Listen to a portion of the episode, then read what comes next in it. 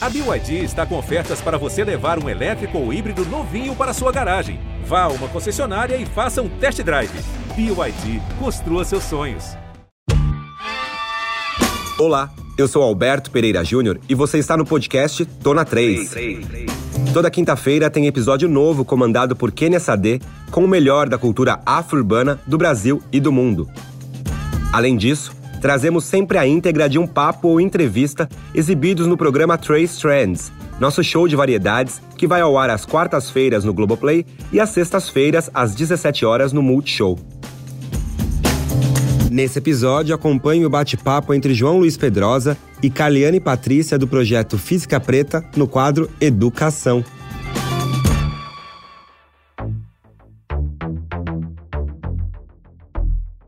Carleane, seja muito, mas muito bem-vinda ao Educação. Eu tô assim muito contente, muito feliz de você ter topado participar e de bater esse papo comigo. E me fala como que você tá, o que, que você tá sentindo, quais são suas expectativas para esse papo aí que a gente vai bater agora.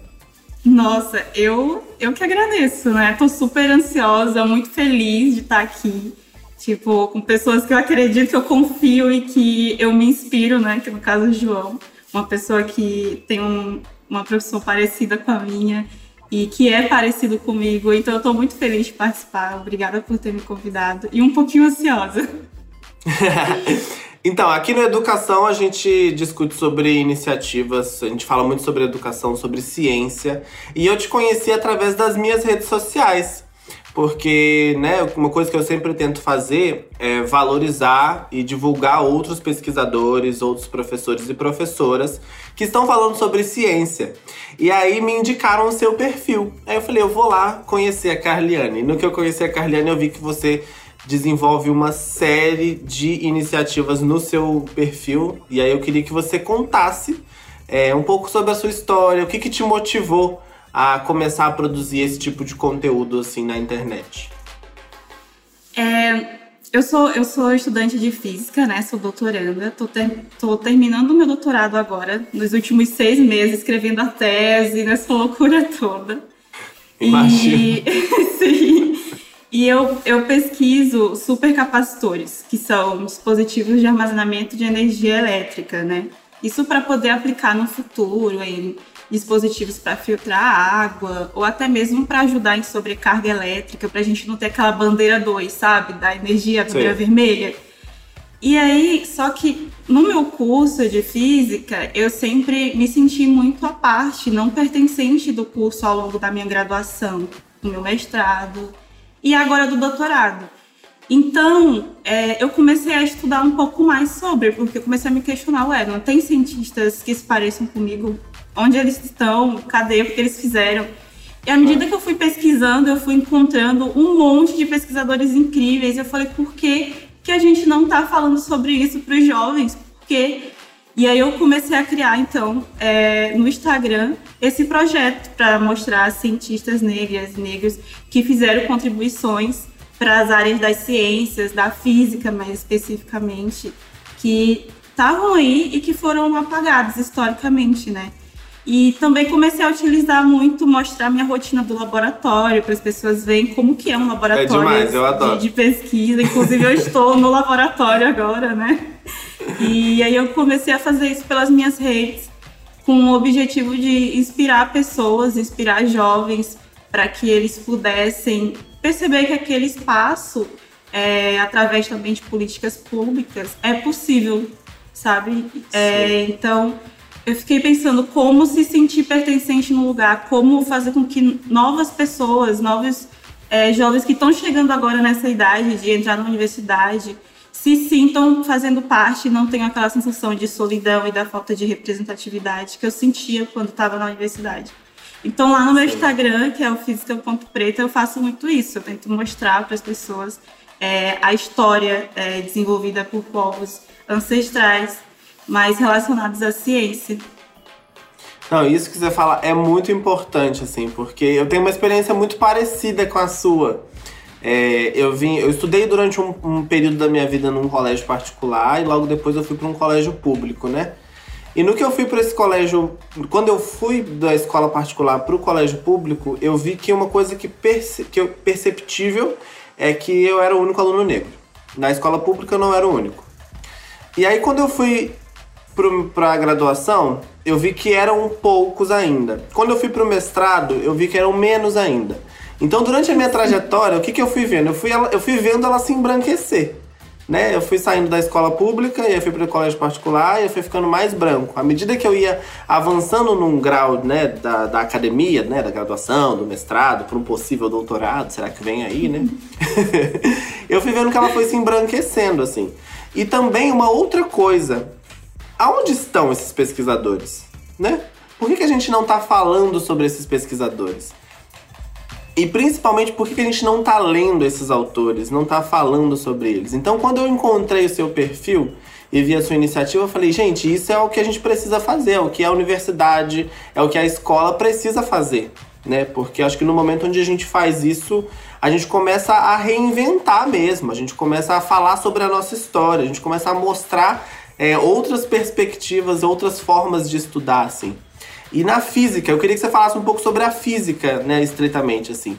Porque uma coisa que eu percebo é, durante toda a minha experiência, assim, é que a área das ciências exatas, ela ainda é muito branca também, né?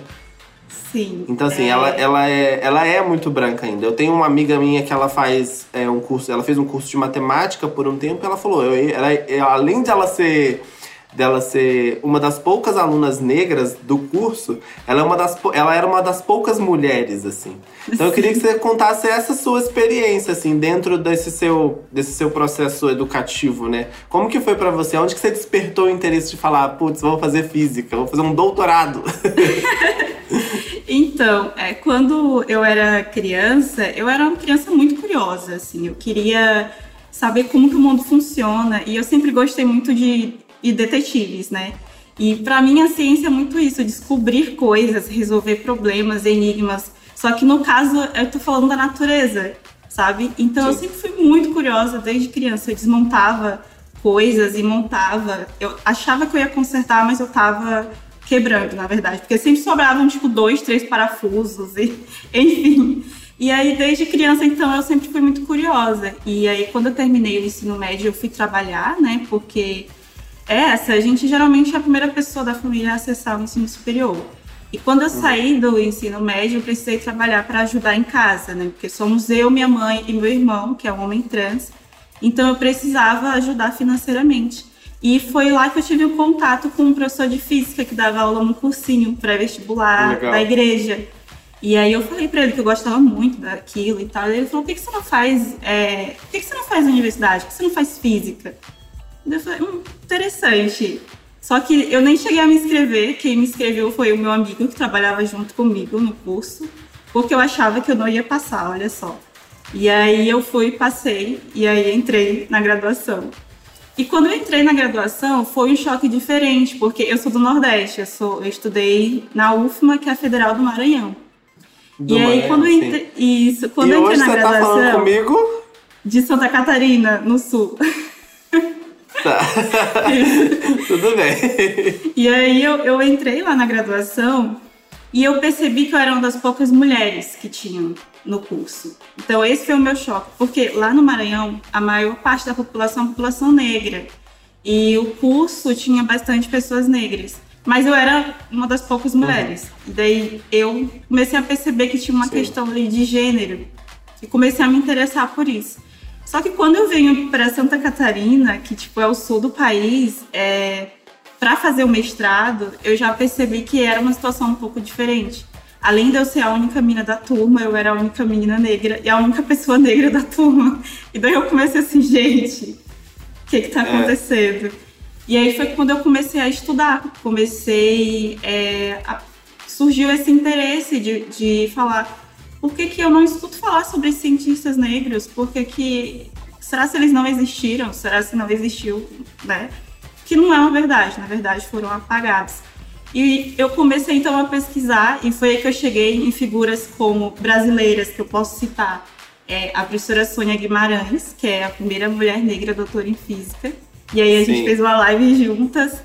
E eu fiquei pensando o quanto que o marco temporal Eu imagino é pra você curto. como é que deve ter sido, né? Você Nossa, eu nas fiquei- alturas, né? Eu fiquei assim, eu tinha que entrevistar ela, eu não sabia o que perguntar, porque eu só queria ficar elogiando. e não dava. E, só que eu fico pensando, né? é, ela foi a primeira mulher negra doutora em física do Brasil. E eu tô entrevistando ela agora. O quanto que isso ainda é tão curto em em tempo, né? Tipo, o quanto que a gente ainda precisa frequentar mais esse espaço, acessar mais esse espaço. Porque a gente está falando de uma, de uma pessoa que tem 20 anos a mais que eu só, né? Então, foi daí que É surgiu. recente na nossa história, é muito, né? Se a gente é for pegar a recente. trajetória, então é tudo muito recente, assim, né? Eu fico muito pensando nisso também, porque eu venho da geografia, e na geografia a gente tem uma figura, que é uma figura que a gente sempre lê nos cursos e tal, que é Milton Santos, não sei se você conhece. Conheço. Então, Milton Santos foi um dos, é, é o maior geógrafo hoje, né? Assim, então, é uma figura emblemática. E Milton Santos foi uma das primeiras pessoas a problematizar a questão racial, assim, no âmbito do meu, da minha, do meu curso, sabe? E isso é muito potente, assim, porque a geografia não chegou agora, mas, sabe? Sim. que tempo é esse? Por que, que a gente não falava antes, né? Então a gente tem que. E quando a gente pensa isso, a gente tá dizendo sobre várias coisas. A gente tá falando sobre qualidade, sobre acesso essas pessoas à educação, à universidade, né? Então, quando eu me deparei com a, a iniciativa que você desenvolve, assim, de valorizar esses pesquisadores e essas pesquisadoras, assim, para mim é, é excepcional porque é realmente a gente conseguindo demonstrar e né, ampliar para um público maior quem são essas figuras. E dizer que essas figuras existem e que a gente quer que essas figuras continuem existindo cada vez mais, né? Que tenham outras pessoas e que isso é, a gente consiga, né, daqui para frente, conseguir é, valorizar ainda mais essa, essas figuras. Assim. Então fico muito feliz quando eu vejo a sua iniciativa e o que você desenvolve, assim. E aí eu queria que você falasse um pouco sobre a sua pesquisa, assim. É, o que, por que, que você acha que é tão importante a gente, a gente é, discutir sobre isso? é, e principalmente a sua figura, né? Você fazer sobre isso, discutir sobre essas questões. Eu fico muito feliz, assim. Eu tô, assim, amando que você tá aqui comigo batendo esse papo. Ai, não, não fala assim. eu sou tímida. Ah, não fala, assim. Nossa. Não, é muito sério, é muito sério, assim, é de verdade, assim. Porque quando eu recebi o convite pra fazer esse quadro, eu falei assim, eu preciso trazer pessoas, eu preciso trazer jovens, preciso trazer iniciativas e preciso trazer também pessoas que se pareçam com a gente, sabe? Sim. E que estão pensando coisas diferentes. E aí, por isso que eu, que eu falei, vou chamar a Carliane pra vir aqui comigo, bater um papinho. Eu, é, quando eu comecei o, o projeto Física Preta, eu comecei muito na intenção de, de recuperar, sabe? De resgatar, de olhar um pouco para a ancestralidade. Porque Sim. geralmente física, o pessoal fala assim, Ai, mas física, o que, que tem a ver uma coisa com a outra? É, e a gente ouve falar em NASA, a gente ouve falar em Newton, essas coisas. Mas a gente esquece de lembrar de onde foi o berço dessa matemática e dessa ciência tão avançada, né?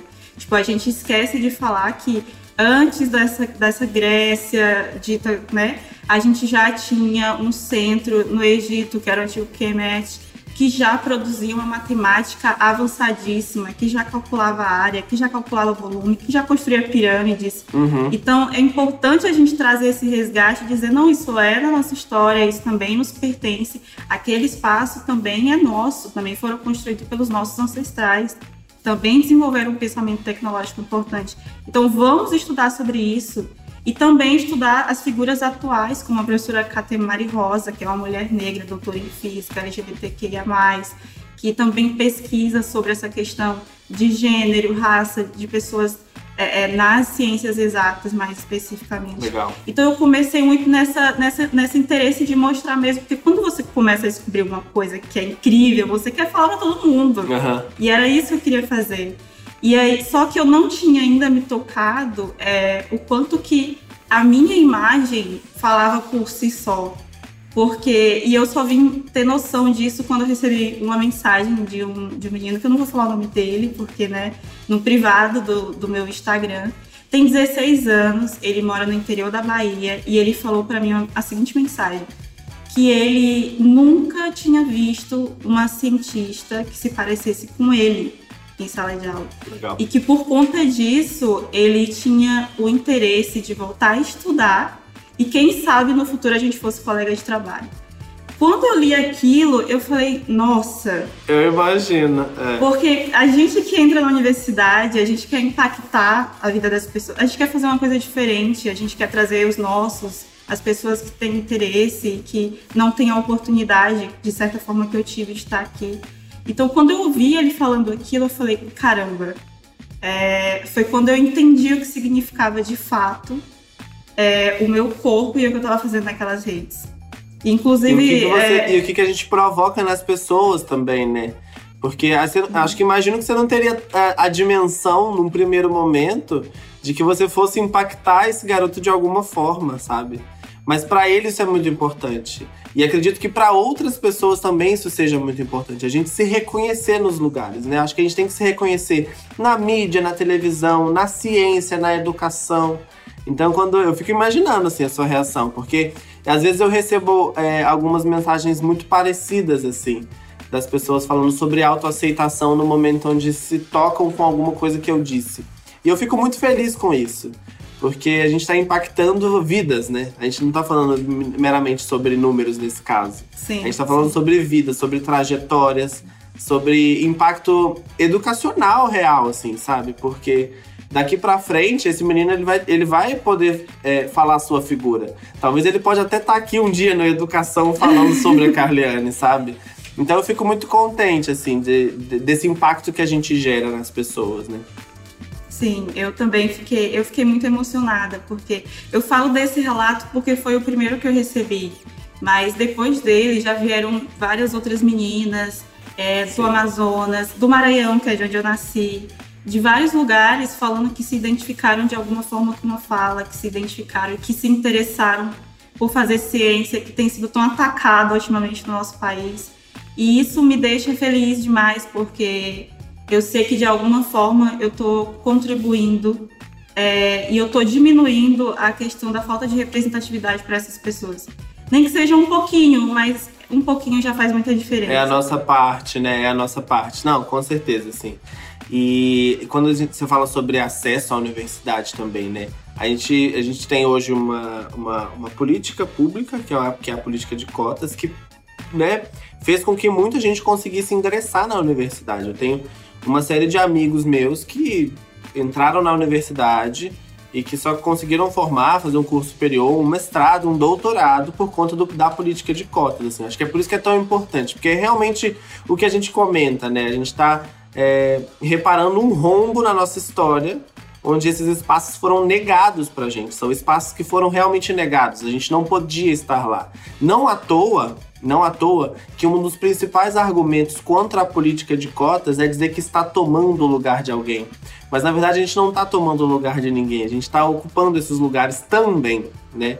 É em conjunto. Então, assim, é, quando você me traz essa narrativa, né, de que as pessoas se identificaram com o seu projeto, com o que, que você está fazendo e falando: caraca, Carlene, eu quero estudar, eu quero voltar a estudar. Então, isso, isso é muito bom, assim, porque é isso que você diz, né? De alguma forma ou outra, a gente está impactando vidas, a gente está impactando essas pessoas. E eu acho que isso também eu compartilho muito desse sentimento com você, assim. Se eu conseguir fazer com que uma pessoa Sim. possa pensar de uma nova forma ou impactar isso positivamente na vida de, de essa única pessoa, eu já tô feliz, sabe? Sim, então eu acredito sim. que pra mim isso, isso é sobre isso, entendeu? É, Sim, eu também eu penso desse jeito. E quando você fala sobre as cotas, eu acho importante falar sobre isso, porque eu só consegui entrar na, na graduação por conta das cotas. Ah, legal. E eu só consegui permanecer por conta das políticas de permanência. Então, é por isso que é tão importante que a gente fale sobre a importância dessas políticas para que a gente consiga ter de alguma forma uma equidade, né? Porque, por exemplo, tem os dados do CNPq que as pessoas estão falando muito ultimamente, que, que mostra que mulheres é, no começo da sua carreira, né, elas são 30% na universidade, mulheres negras, mulheres brancas são 50%. E quando você olha no topo da carreira dessas pesquisadoras, você vê que o número de mulheres negras ele, ele cai para 7%. Ou seja, a gente ainda tem. Por que, que essas mulheres estão saindo? Por que, que elas não estão permanecendo? Então, por isso que a gente precisa falar sobre políticas de acesso, política de permanência, incentivar com representatividade, mas também não esquecer de, de, de manter uma rede de apoio para essas pessoas que podem, de alguma forma, acessar. Né? Sim. Então é, é, o que eu tento trazer. A gente que pensar em acesso, a gente pensa em acesso, mas pensa em permanência, permanência também, né? Sim. E é o que eu venho tentando fazer no meu Instagram. Eu venho tentando fazer isso e tenho planos futuros de abrir cursinhos pré-vestibular gratuitos e sonhando. Ah, conta mais, conta mais, conta mais disso. Aí eu tenho, eu, assim, eu tô terminando agora, né, o doutorado, então no momento eu tô muito focada em fechar essa etapa da minha vida, que é muito importante. Mas já estou fazendo planos para no futuro tentar conseguir professores, voluntários, para a gente de alguma forma fazer um cursinho pré-vestibular para facilitar a entrada, ajudar na entrada dessas pessoas na universidade, é, também oferecer apoio para que elas permaneçam com aulas. Por exemplo, eu fui tutora de disciplinas aqui na graduação. E eu percebia que as meninas quase todas corriam para vir estudar comigo, porque se sentiam mais à uhum. vontade, porque se sentiam mais seguras para perguntar. Então eu percebi que existe também essa demanda de ajudar ao longo do, do caminho. Então eu tenho vontade de fazer cursos voltados para isso, fazer grupo de estudo para a gente estudar pesquisadoras negras e seus trabalhos dentro da área de exatas. Então eu tenho todos esses planos aí ainda para frente, sonhando, né, de alguma forma.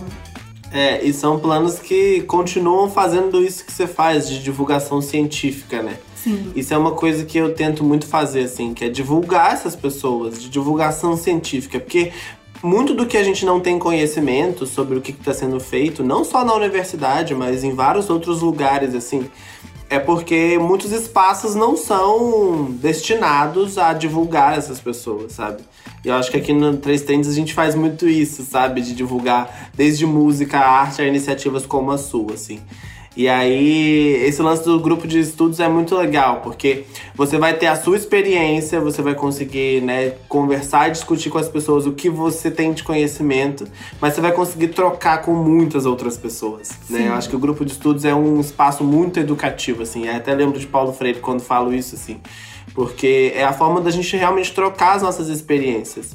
E acho que, né, depois da, do, do boom que a internet dá na, na vida das pessoas, assim é, a internet ela também pode funcionar, e aqui a gente tem um exemplo vivo, para qual estou falando agora. a internet ela também pode funcionar enquanto esse espaço de divulgação científica, né? E de, de, de responder o que por muito tempo é, a sociedade e essas, e essas outras questões não deram conta de responder. Porque a gente está acompanhando, a sociedade está mudando, a gente precisa se atualizar. Sim. Né? Então, quando a gente se atualiza, a gente está atualizando não só a nossa história, como também outras histórias. Então, é a história da Carliane, é a história do João, é a história do Alberto, da Chan, do AD, é a história de várias outras pessoas e do, do desse menino que te mandou a mensagem, dos, dos meninos que me mandam mensagem. Então, é o que a gente está fazendo, assim. Eu acho que isso é muito importante e é muito pontual porque eu acho que é realmente um marco histórico, sabe?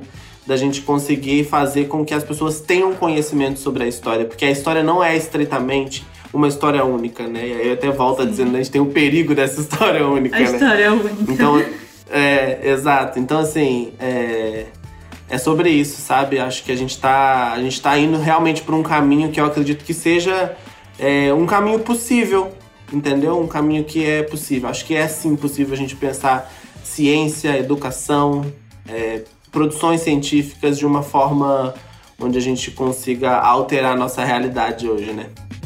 Sim. É, e eu fico muito feliz de poder participar de certa forma com isso, né? E eu, e eu fico pensando o, também assim o quanto que a sociedade ganha quando a gente consegue acessar esse espaço. Sim. Porque a gente também é, a gente olha muito a universidade como um lugar de transformação, como se ela nos transformasse. Mas a gente também transforma aquele universo, a gente também transforma a universidade. Por exemplo, é, corpos como o meu também provocam novos debates dentro da universidade.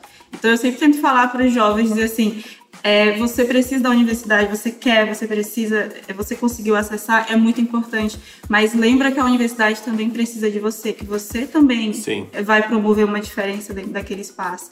E é o que a gente está vendo acontecer. Né? A gente está vendo vários frutos aí desses acessos, começando a democratizar esses conteúdos, esses assuntos que antes eram uma coisa que ficava fechada dentro de um grupo específico. E a gente está conseguindo, por conta dessas pessoas que acessaram e agora que estão passando esse conteúdo, deixar ele mais democrático e mais acessível.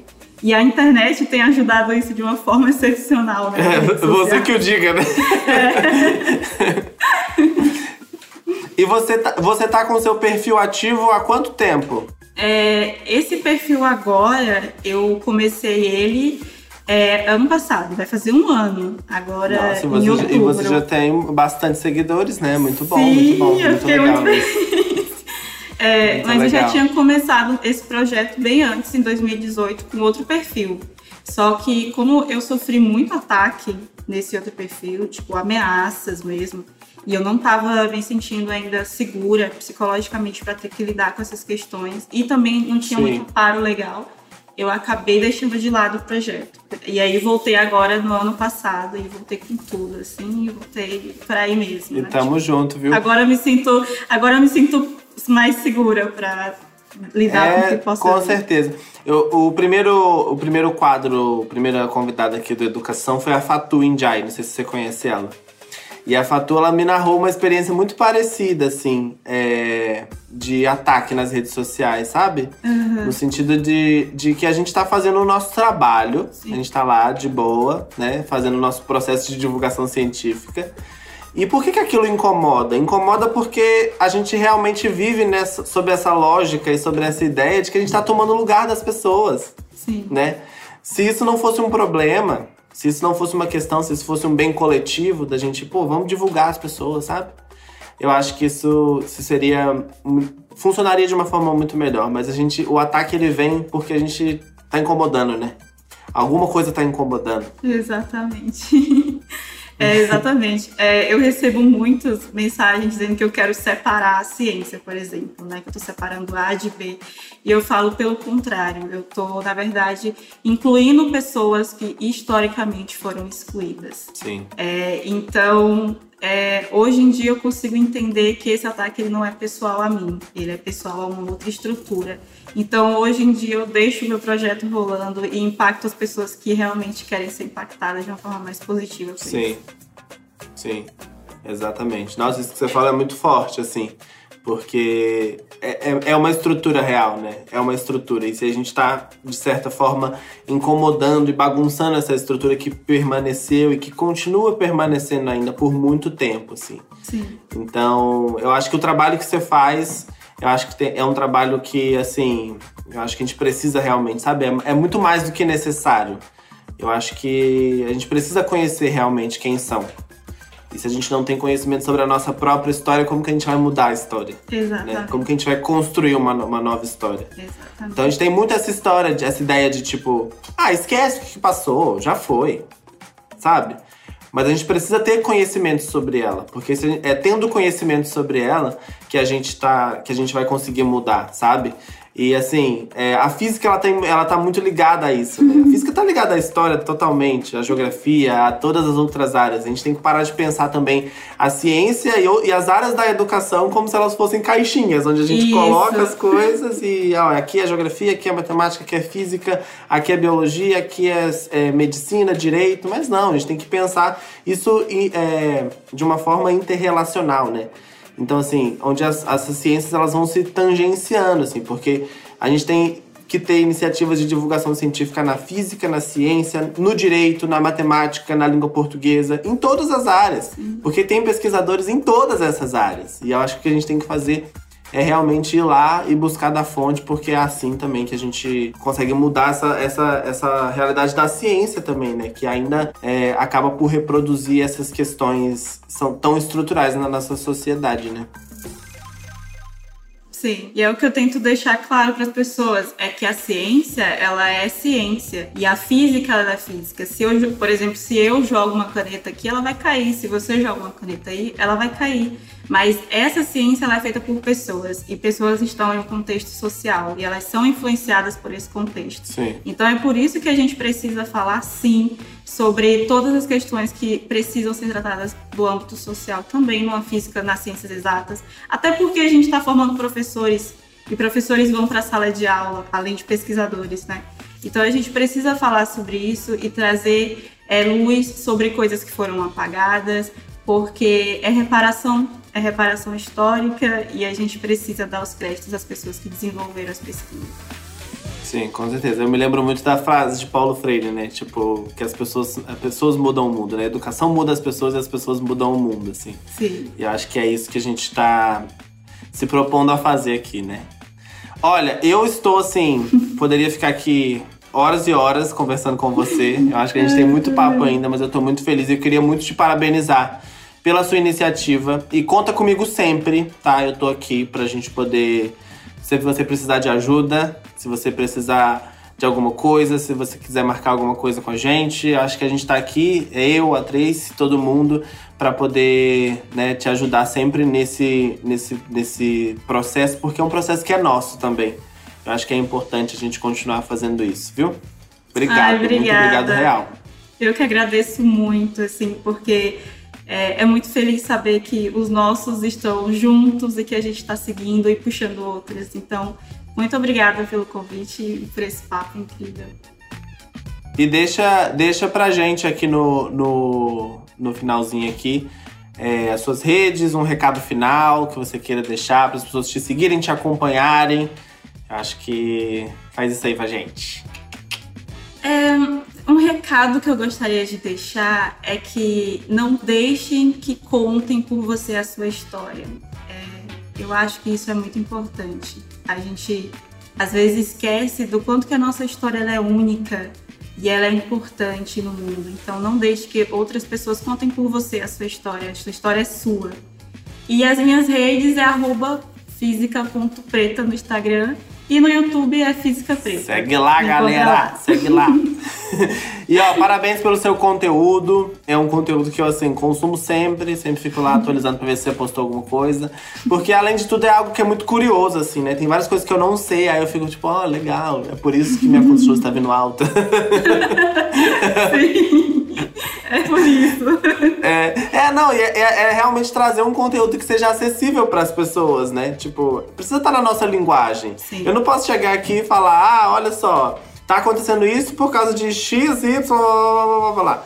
Mas aí você pode trazer isso, você pode trazer esse conteúdo mais técnico e mais, né, com uma linguagem mais, mais rebuscada, digamos assim, de uma forma simples, onde as pessoas consigam acessar né? E eu acho que pelo fato da gente é, se preocupar com isso, acho que é, pra gente é muito mais fácil também, né? Tipo, a sua conta de luz tá vindo alta, sabe por quê? Por conta disso, disso, disso. e você faz isso muito bem, viu? Obrigada. Mas ó, brigadão, brigadão de coração, verdade. Conta comigo sempre real. E tamo junto, viu? Continua aí porque tá muito legal, muito legal mesmo. Obrigada.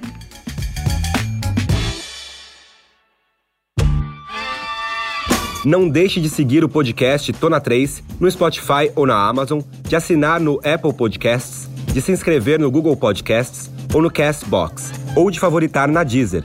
Assim você recebe uma notificação sempre que um novo episódio estiver disponível.